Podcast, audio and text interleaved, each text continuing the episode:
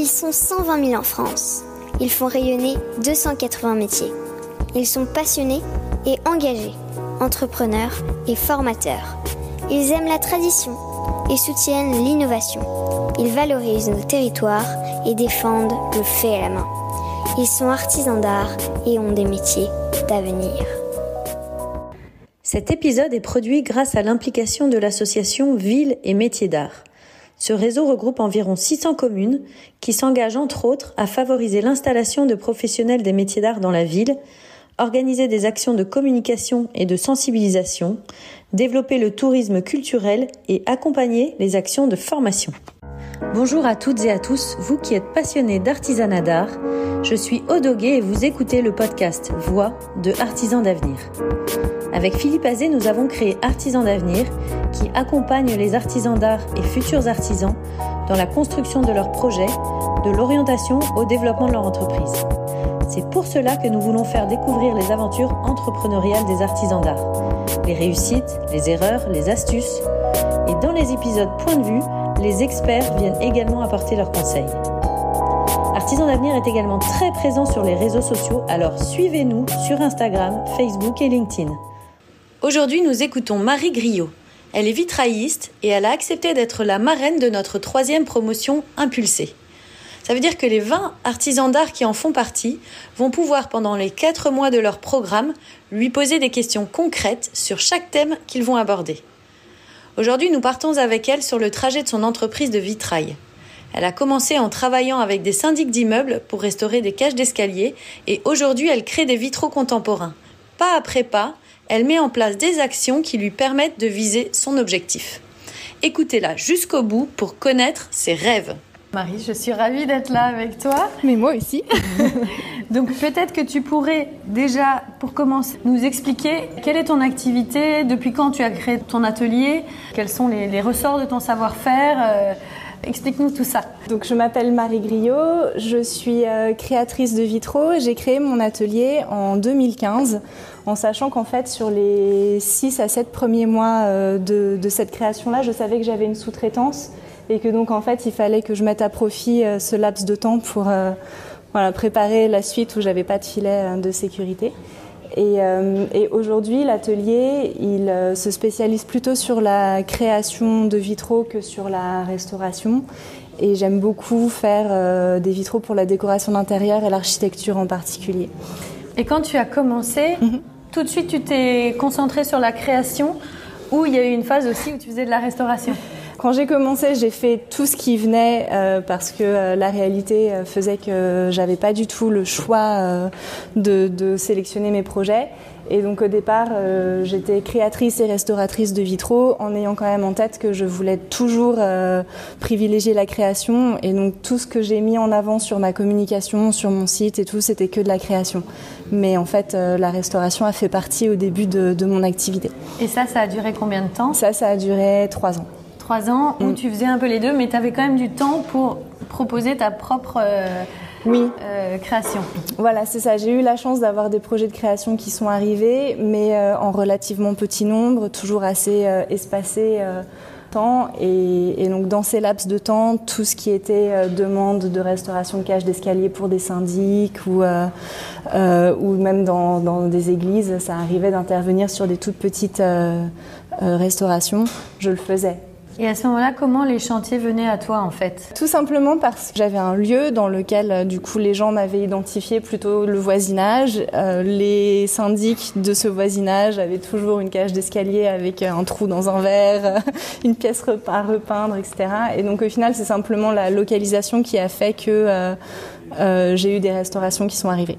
Donc ça, c'était une forme de compromis que tu as fait à ton démarrage parce mm. qu'il fallait quand même que tu gagnes ta vie. Exactement. Est-ce que tu as eu d'autres compromis à faire? Et est-ce qu'aujourd'hui, euh, tu continues à avoir un peu cette double activité pour euh, assurer une pérennité de tes revenus? Vraiment de moins en moins. Enfin, j'ai la chance aujourd'hui de beaucoup plus sélectionner les projets sur lesquels je travaille, alors qu'avant c'était pas du tout le cas. Et aujourd'hui, euh, ça m'arrive de faire des projets qui artistiquement me semblent pas toujours très porteurs, Mais par contre, les clients que j'ai sont toujours gentils. Et je me rends compte qu'aujourd'hui, ma sélection, c'est sur euh, la qualité de la relation avec mon client. Je supporte pas, même si le projet est génial, je supporte pas euh, quelqu'un qui est pas respectueux, quelqu'un qui me traite mal, euh, voilà. Et donc j'ai tendance maintenant à m'autoriser de refuser, alors qu'avant j'aurais. T'aurais accepté.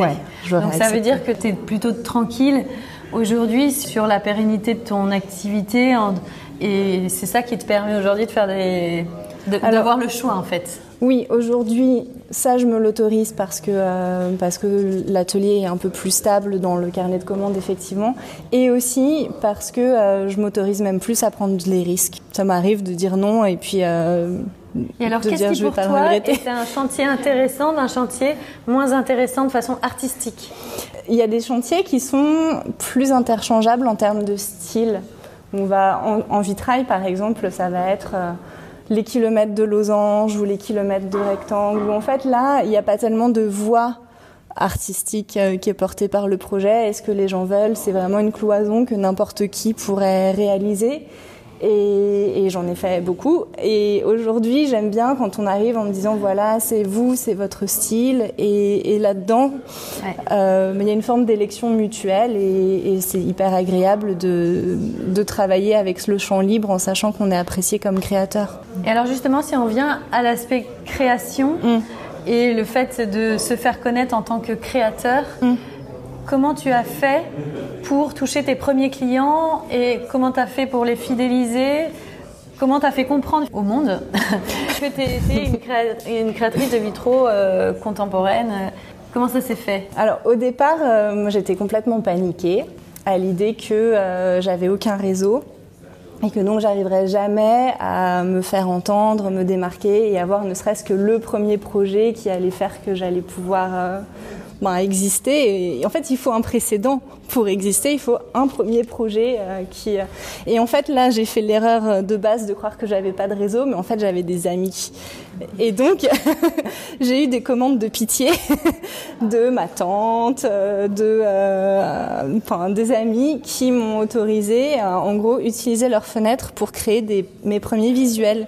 Donc, mes toutes premières commandes, c'était pas du tout des vraies commandes, c'était des gens qui me connaissaient, des amis. On s'est, voilà. Mais par contre, le déroulé des commandes était euh, était tout à fait euh, classique. On a fait des dessins qu'on a validés. Ensuite, on a fait les vitraux derrière. J'ai posé très sérieusement tout ça, mais dans, un, dans une relation euh, de confiance euh, et d'amitié. Et en fait, ces visuels-là m'ont servi ensuite à créer mes premières images sur le site, à dire ah, voilà, le client souhaitait ceci, j'ai fait cela, et en donnant l'air que c'était pas du tout amical. Mais en fait, qui a été ton, ton premier vrai client sorti de ce cercle familial? Mon premier vrai client ça a été euh, un architecte qui a vu un de ces vitraux euh, que, que j'avais fabriqué pour un de mes amis et euh, qui m'a sollicité pour une verrière. Et qui l'a vu où? Sur mon site internet. Et comment il est tombé sur ton site? J'imagine qu'il était très assidu dans sa recherche Google, parce que j'étais pas du tout bien référencée à l'époque. Donc je pense qu'il a juste vraiment creusé, creusé, creusé. Et est-ce que dans le verre, dans le vitrail, c'est important d'être bien référencé sur Internet? Est-ce que, que les architectes, bon, enfin là en l'occurrence lui, il est allé sur Internet, hmm. mais est-ce que euh, c'est le plus souvent qu'ils vont sur Internet ou c'est plutôt les réseaux sociaux, les salons? Enfin, quels sont les meilleurs euh, euh, outils de communication De mon expérience, ou peut-être que c'est juste parce que j'ai pas encore assez de followers Instagram. De mon expérience, Instagram n'a pas encore générer euh, des milliards de commandes. Mon site internet est beaucoup plus euh, à l'origine de, de premières rencontres et tout. Et sinon, les salons. Euh, avec un résultat mitigé. J'en ai fait deux dans ma vie de verrier. Le premier m'a assuré pratiquement une année de commande et la deuxième n'a même pas donné suite à un devis. Donc, quoi, Donc le, le, premier c'était arrêt décoration que j'ai fait en 2018 et l'atelier avait enfin un an et demi et et j'avais vraiment peur et j'avais beaucoup bossé voilà sur trois vitraux euh, très très différents en style pour montrer un peu la palette de création que j'avais et le public de ça, c'était beaucoup des particuliers qui étaient en train de rénover ou qui avaient un projet, et donc ils étaient à l'affût. Et donc, euh, enfin, ça a donné lieu à des rencontres qui ont euh, pratiquement nourri un an de commandes. Le deuxième salon, c'est moi qui ai fait une erreur de jugement. C'était un salon pour euh, les professionnels. C'était les arts, c'était quoi Les rendez-vous de la matière. C'est beaucoup plus orienté architecte et décorateur. Et moi, euh, j'ai commis l'erreur de vouloir montrer quelque chose de vraiment très très inhabituel en vitrail et de pas du tout, enfin de voilà, de vraiment casser les codes du vitrail et tout. Sauf que des professionnels, ils vont chercher un truc applicable immédiatement pour le projet qu'ils ont en cours. Et donc en fait, euh, jamais personne n'a été intéressé par, euh, par ma création. Et pourtant en même temps, euh, on a l'impression quand même qu'ils recherchent la singularité. Est-ce que c'est parce que c'est un travail au long cours et que ponctuellement, quand ils voient, ton travail et qu'ils n'ont pas le chantier qui colle avec ton style, ou dans ces cas-là, ça débouche pas sur des commandes, mais ça ne veut pas dire qu'un an, deux ans, trois ans, quatre ans plus tard, ils vont pas revenir. Quel, bah, est ton avis? euh, Complètement, euh, c'est complètement possible que là, j'ai été remarquée sans le savoir et que la commande n'a pas encore. Et n'est pas encore tombé. Eu lieu, ouais, C'est, c'est tout à fait possible. Enfin, c'est vrai qu'il y a des coups de fil que je passais au début euh, où voilà, j'appelais les gens pour me faire connaître et tout. Et puis, euh, puis cinq ans plus tard, ça donne un, une commande alors que l'échange était même pas forcément agréable. Donc, euh, donc non, non, c'est, possible. Mais mon ressenti, c'est que mon premier salon, j'avais su un peu rencontrer mon public et m'adresser aux gens. Et sur le deuxième, j'ai vraiment fait une erreur de jugement. Et tu as quand même eu un retour? Enfin, j'essaie de, je te pose ces questions-là parce que je trouve que c'est intéressant de voir aussi le regard que peuvent avoir des professionnels euh, par rapport à un regard de particulier qui est directement finalement concerné. Mm. Et même si tu n'as pas eu des commandes, est-ce que tu n'as pas eu des retours intéressants qui t'ont permis de faire évoluer ton travail ou, euh, ou, ou pas? Alors oui, j'ai eu des retours intéressants qui n'étaient pas du tout liés en fait à des clients potentiels et tout. J'ai, enfin, une personne euh, est venue me voir, m'a demandé comment je travaillais. J'ai expliqué euh, qu'à l'origine de cette création, il y avait des recherches à l'aquarelle, à l'encre de Chine et tout. Et donc la conversation s'est enchaînée sur euh, une partie un peu plus personnelle de mon travail et peut-être moins artisanale. Ça a permis ensuite de faire jaillir l'idée de peut-être chercher à se développer au niveau des galeries d'art et pas que en tant qu'artisan euh, créatrice. Ça, voilà, je mûris, je germe. Là, c'est encore un peu abstrait. Et est-ce que, est que les clients que tu as eus qui donc, d'après ce que je comprends, sont quand même beaucoup des clients particuliers C'est à peu près 60% de ma, ouais, de ma clientèle. Et sinon, après, c'est des gens qui viennent par les architectes et les décorateurs. Ah oui, donc tu en as quand même euh, qui viennent par les architectes Juste pas, pas à la suite de ce salon, mais ah sinon, oui. oui. bien sûr. Et comment ils t'ont connu, ceux-là, alors? Par le site euh, internet Ouais, c'est beaucoup par le site internet. D'accord. Et puis, autant les particuliers, c'est difficile à fidéliser dans le vitrail parce qu'une fois qu'on a fait une fenêtre, c'est rare d'en avoir 24. Bah oui, c'est pour ça. Donc euh, voilà, c'est important d'avoir particulier, enfin soit il a euh, son appartement puis son manoir puis et là on peut mais c'est rare.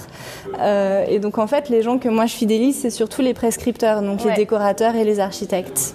Et donc c'est bien et, et, justement sur les 40% de ton activité qui est euh, eux, ils t'assurent une forme de, de, récurrence tous les ans où tu es sûr d'avoir des commandes Ou c'est pas forcément si fréquent que ça? Euh, en tout cas, ça bouge. C'est-à-dire tous les ans, j'ai des commandes d'architectes et de décorateurs. C'est pas toujours les mêmes, mais par contre, il euh, y en a pour qui je sais que si jamais le sujet d'un vitrail va jaillir, je serai l'interlocutrice.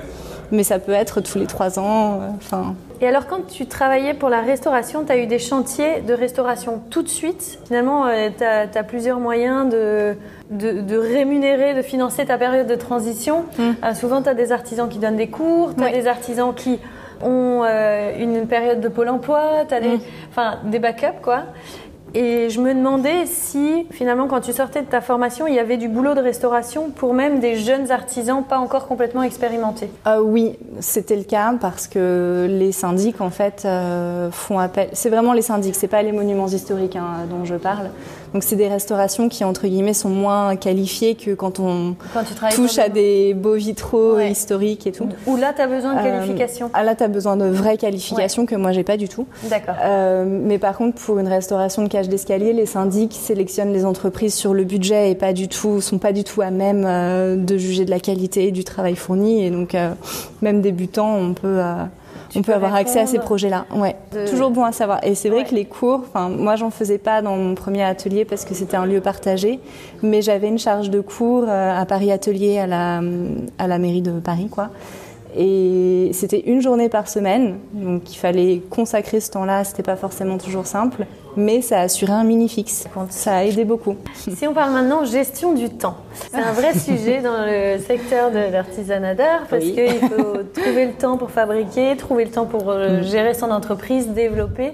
Comment toi tu fais? Alors déjà, je tiens à dire que depuis le début, je me sens débordée que pourtant ma quantité de travail augmente. Donc je me rends compte rétrospectivement que j'étais pas du tout débordée au début. Mais donc ce que j'essaye de faire, c'est d'avoir une vraie discipline de temps de production incompressible que euh, sur lequel c'est voilà je, je, ne toucherai pas sinon je tiens pas mes délais et, et, je suis très pointilleuse sur le fait de tenir les délais parce que je trouve que la fiabilité c'est quand même aussi un des critères à travers lesquels on est jugé et donc euh, euh, bah, voilà j'y tiens il faut caser dans le temps aussi les rendez-vous avec les gens pour qui il y a des projets qui sont dans les tuyaux. Et donc ça, c'est souvent, euh, enfin sur une journée qui est consacrée à la production, on intercale un rendez-vous qui va prendre une heure et demie, deux heures qui coupe un peu euh, la dynamique de travail, il faut se replonger dedans. Mais en fait, c'est nécessaire de tolérer ça parce que ben, si on prépare pas les projets à venir, ils viennent juste pas. Ouais. Donc, euh, donc ça, c'est vraiment la discipline de base. Et après, moi, j'essayais beaucoup les trois ou quatre premières années d'avoir aussi un temps de communication et de démarchage. Et ça, c'était vraiment dur parce que c'est extrêmement désagréable. Et aujourd'hui, j'en ai moins besoin, donc je le fais beaucoup moins. Mais c'est pas bien. Mais c'est nécessaire. ouais, en fait, il faut, enfin, il faudrait, voilà, c'est ça. Top départ d'un projet, c'est quand le dessin est déjà validé. Et s'il y a un temps de préparation nécessaire long, à voir avec le client, bah, on collabore dessus, on prend le temps qu'il faut et il n'y a pas tellement de stress sur ça. D'autant plus que j'ai la chance d'avoir un, un, un, produit quelque part qui n'est jamais nécessaire à, à la survie du client. Donc si jamais euh, il emménage chez lui et qu'il n'y a pas sa cuisine, ça va le gêner. S'il n'a pas encore son vitrail, il survivra. Euh, c'est plus plus tendu quand on a euh, des projets pour des hôtels avec une date d'ouverture ou alors un événement ben, sur lequel il faut vraiment pas faire faux bon.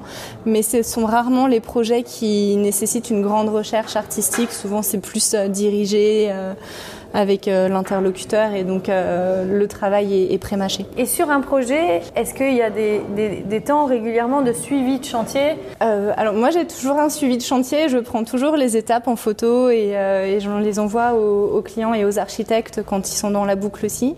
Et c'est pas, c'est même pas forcément pour partager des difficultés, c'est vraiment pour euh, impliquer un peu tout le monde ouais. dans la réalisation du vitrail. Et vraiment, ça marche parce que c'est, c'est souvent une découverte pour les gens avec lesquels euh, je travaille. Et donc, euh, ça, ça contribue à créer une ambiance chaleureuse autour du projet. Et si jamais, dans ce cadre de communication vraiment transparente et un peu en temps réel, je dis bah là, j'ai un souci sur un verre et tout, en fait, c'est entendable parce que le, le processus ouais. est suivi ouais. et c'est beaucoup plus facile d'introduire euh, euh, l'idée qu'il y aura un petit retard ou en tout cas un problème par rapport à si jamais on est silencieux puis euh, tout à coup tout d'un coup arrive voilà. Donc impliquer pas impliquer le client le client c'est vraiment un truc que moi j'aime bien faire que je trouve et qui est rassurante pour le client. ouais, et pour moi aussi. Parce que aussi. la relation elle est plus facile voilà. La communication est établie et du ouais. coup c'est plus simple pour tout le monde.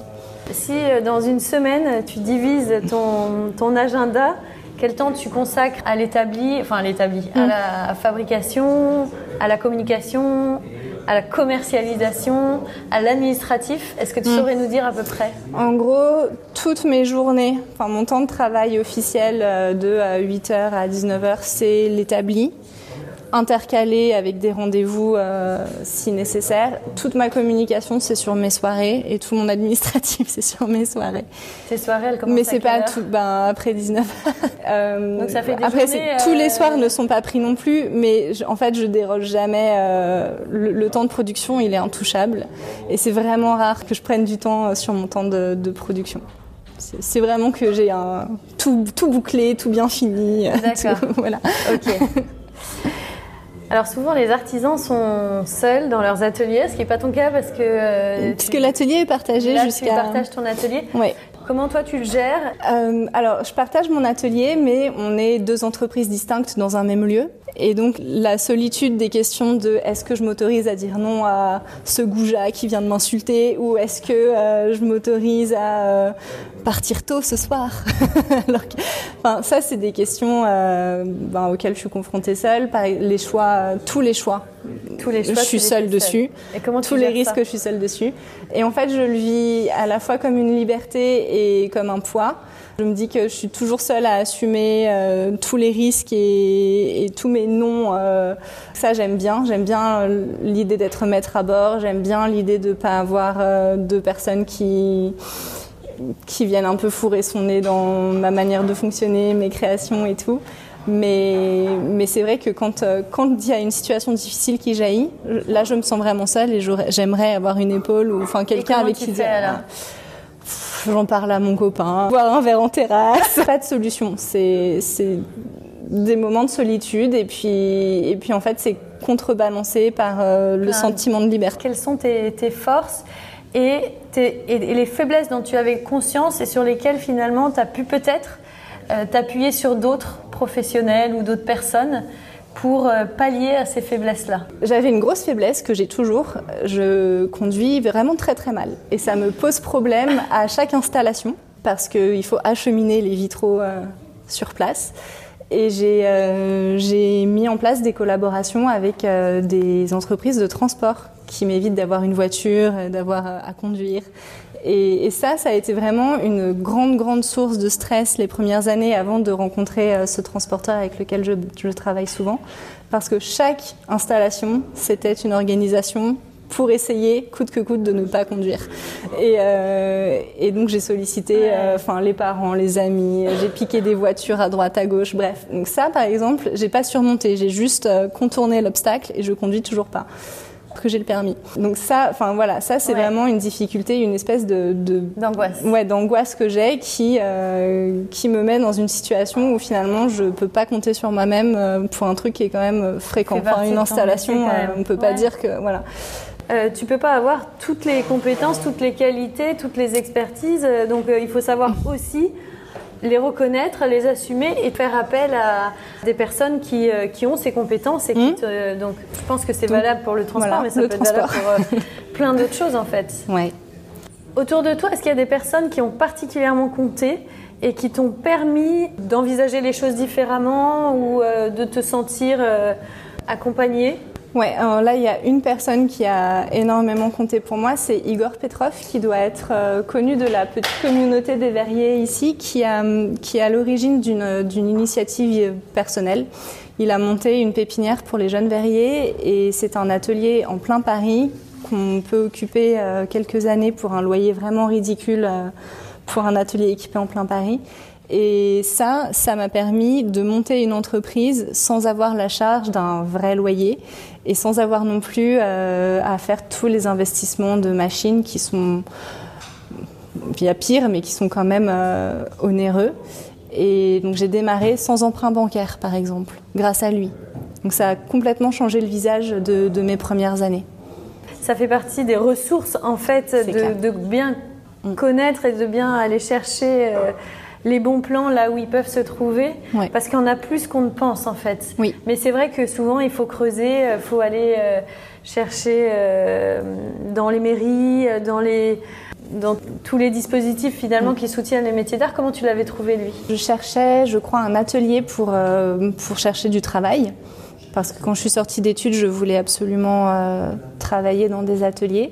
Et son nom a fini par apparaître euh, avec le petit descriptif de, de son initiative et de ce qu'il offrait comme possibilité. Donc j'ai gardé ça dans un coin de ma tête. Et puis quand je, suis, quand je me suis sentie prête à monter un atelier, je suis allée le voir. Est-ce que toi, tu fais des, des projections financières pour voir finalement au cours de l'année où tu te situes, euh, le salaire que tu peux te verser? Mm. Comment tu gères cette partie sur tes soirées euh?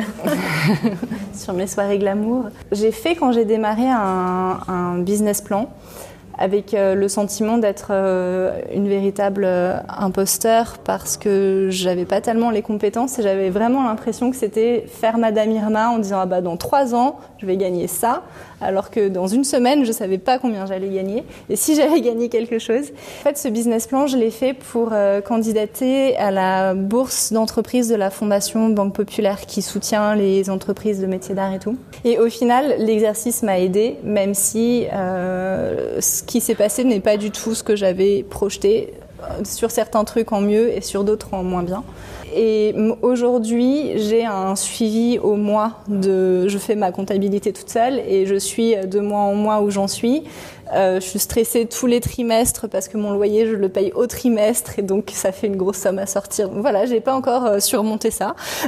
donc tous les. Mais tu t'astreins à le faire. Mais ouais, c'est nécessaire. C'est complètement nécessaire et, et financièrement, j'ai mis en place un petit système qui a consisté en me verser à la fin de l'année mon bénéfice sur mon compte personnel et je vis dessus l'année qui suit. Comme ça, t'es Voilà, et, comme ça, j'ai toujours un, un, an de. Voilà, donc il a juste fallu faire une année tampon où, euh, où j'ai mangé beaucoup de riz. T'es en régime euh, de micro-entreprise ou Je suis à la maison des artistes. T'as pas eu d'investissement à faire du coup, puisque tu occupais un atelier. Euh, oui, en fait, les, les, investissements sont arrivés plus tard quand j'ai voulu quitter cette pépinière pour avoir mon local à moi. Et donc là, ben, j'ai investi dans la caution du local, euh, les travaux, les travaux, un four.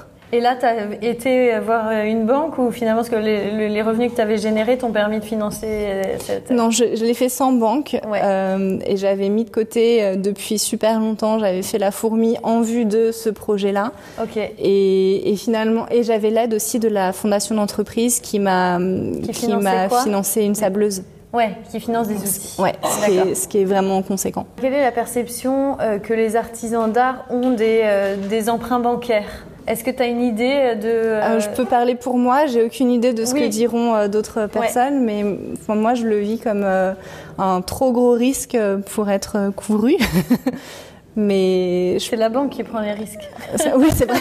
Dans ton développement d'entreprise, j'imagine que tu as eu des moments de creux, des moments de doute. Est-ce qu'il y a des éléments qui t'ont permis de garder le cap en te disant je vais traverser ce moment difficile Qu'est-ce qui t'a nourri à ce moment-là et qu'est-ce qui t'a permis de, maintenir le cap hmm. J'ai connu deux, deux, types de moments de doute. Les moments de doute euh, qui arrivent heureusement de moins en moins, qui viennent euh, d'une pénurie de travail. Et donc à chaque fois qu'on vient de finir un projet et qu'il n'y en a pas dans l'immédiat un qui s'enchaîne, c'est dur de se dire... Euh, je vaux quelque chose, euh, je vais y arriver. Donc, donc là, maintenant, ma, ma façon de combattre le stress que ça, ça génère, c'est de me remettre un peu d'attaque sur tout ce qui est démarchage, mailing. Enfin, en fait, c'est de combattre le mal euh, avec euh, le, ouais, voilà, avec un autre mal, avec le démarchage et tout. Et à chaque fois, le travail est revenu. Jamais grâce au démarchage que j'ai fait, mais je sais que ces démarchages-là plantent des graines bah et que de temps en temps, enfin cinq ans plus tard, euh, ça pousse et on ne sait pas pourquoi. et plus l'entreprise a de l'ancienneté, finalement, plus les graines ont semé. Exactement. Donc ça c'est ça c'est pour mon premier type de, grand coup de stress. L'autre grand coup de stress que que j'ai connu c'est au moment du confinement. Euh, parce que là, ben, du jour au lendemain, tout s'est arrêté et je, je n'avais aucune idée de ce qu'allait devenir euh, enfin, le visage de, du reste de l'année et de si euh, j'allais pouvoir assumer le local en n'ayant pas de rentrée d'argent pendant deux mois forcés. Et, euh, et finalement, le statut d'artiste euh, a été a été euh, efficace parce que les ateliers de la ville de Paris, dont je, je bénéficie d'un atelier de Paris Habitat, euh, on a eu des loyers annulés carrément quand on était ouais. artiste. Et donc ça, ça a fait, euh, en fait, ça a fait une grosse différence. Quand on a su que ça allait être mis en place, ça a évacué une grosse partie ouais. de l'inquiétude. Est-ce que tu, tu, peux nous dire le chiffre d'affaires aujourd'hui que tu génères et comment, euh, ça, comment il a progressé et, euh, et ce que tu as pu te verser comme salaire finalement depuis euh, le début? Quand, quand j'ai démarré, je me versais pas de salaire, même si euh, je pouvais faire un petit bénéfice grâce au fait que la pépinière était pas chère du tout. Mais je mettais tout de côté en vue de, de préparer enfin, mon local, mon installation. Et, et, donc je ne vivais que sur les cours que je donnais à la mairie de Paris et quelques cours d'anglais que je faisais en plus, enfin qui n'avaient rien à voir avec l'artisanat finalement. Euh, et puis après, les, les, deux années qui ont suivi, mes salaires oscillaient entre en dessous du SMIC et un peu au-dessus, mais toujours euh, dans des conditions très privilégiées avec une pépinière à 100 euros par mois euh, de loyer. Donc c'est enfin, quelque part c'est beaucoup plus facile dans ces conditions-là mhm. qu'au réel. Et quand euh, j'ai basculé sur un local à moi, mon chiffre d'affaires il était passé à autour de 40 000 euros. Et, c'était vraiment, enfin je suis passée en même temps d'un loyer de 100 euros à un loyer de 1000 euros. Et, euh, donc c'est x10, plus euh, ben, toutes les charges liées au fait que du coup il y avait l'électricité, il y avait l'eau, il y avait des taxes, enfin en fait c'est un peu plus que x10. Et donc c'était très intimidant, mais depuis euh, mon chiffre d'affaires aussi entre ça et plus, mais ça me permet, je sais que 40 000, ça me permet de toujours assumer mes charges et de me payer un petit peu. Ouais. Et si c'est plus, ben tant mieux. et comment tu vois le, ton, ton développement à venir? Est-ce que tu as des, des, rêves, des projets euh? Ah oui. Dans les développements euh, idéaux, il y aurait probablement le fait d'avoir des plus gros projets mais moins nombreux des choses qui soient peut-être plus artistiques, plus euh, enfin, des clients qui recherchent vraiment mon style, ma voix, ma façon de faire et tout, sur des plus grandes échelles, parce que je me rends compte que le même volume de mètres carrés, divisé en plein de projets ou alors un seul, en fait, c'est pas du tout le même investissement en temps, évidemment, puisqu'avec chaque projet, il y a des rendez-vous, il y a des transports, il y a des prises de mesures à droite à gauche, euh, beaucoup de mails et tout. Et donc, ramener ce, Enfin, cette surface traitée en moins de projets, j'aimerais beaucoup. Parce que finalement, ça gagnerait du temps. Euh, enfin, ça permettrait de consacrer plus de temps à la qualité de la proposition artistique et euh, de peut-être produire plus sereinement que vraiment en, hachant euh, les, les, heures de production séparées par des heures de rendez-vous et tout. Donc ça, c'est le premier euh, développement idéal. Et le deuxième développement idéal, ce serait d'essayer de développer un petit peu plus la partie euh, travail à l'encre de Chine euh, et, et partie dessin que je montre très très peu, que parfois j'utilise sur des vitraux, mais assez rarement et euh, dans laquelle je me reconnais et j'essaye de me singulariser. Donc ce serait voilà, travailler peut-être avec des galeries euh, de métiers d'art mais à vocation plus artistique. Et là, en ce moment, ça reste encore à l'état de rêve ou tu as fait des choses pour que justement euh, ça se sache? Alors, petit tuyau, mais, ce matin, j'ai découvert qu'il existait une fondation qui s'appelle Ersten Young, mm. qui propose d'accompagner des artisans sur des développements et tout. Et j'aimerais candidater sur ça pour avoir un accompagnement, parce qu'en fait, le milieu de l'art ou des métiers d'art artiste, enfin voilà, plus artistique, je le connais pas du tout et je sais pas du tout comment l'attaquer. Donc j'aimerais, euh, voilà, j'aimerais candidater à ça. Ouais. On verra. toujours mettre des petites euh, petites actions en voilà. pour avancer dans la direction qu'on a choisie. Bah écoute, euh, merci mille fois Marie. Avec plaisir. Pour terminer, qu'est-ce que tu donnerais comme conseil à, aux artisans qui sont là? Je donnerais d'essayer de vraiment se faire confiance et de s'écouter parce que je trouve que quand ce qu'on fait est vraiment en adéquation avec euh, le rêve et notre envie, j'ai l'impression que ça finit toujours par quand même marcher. Merci mille fois Marie.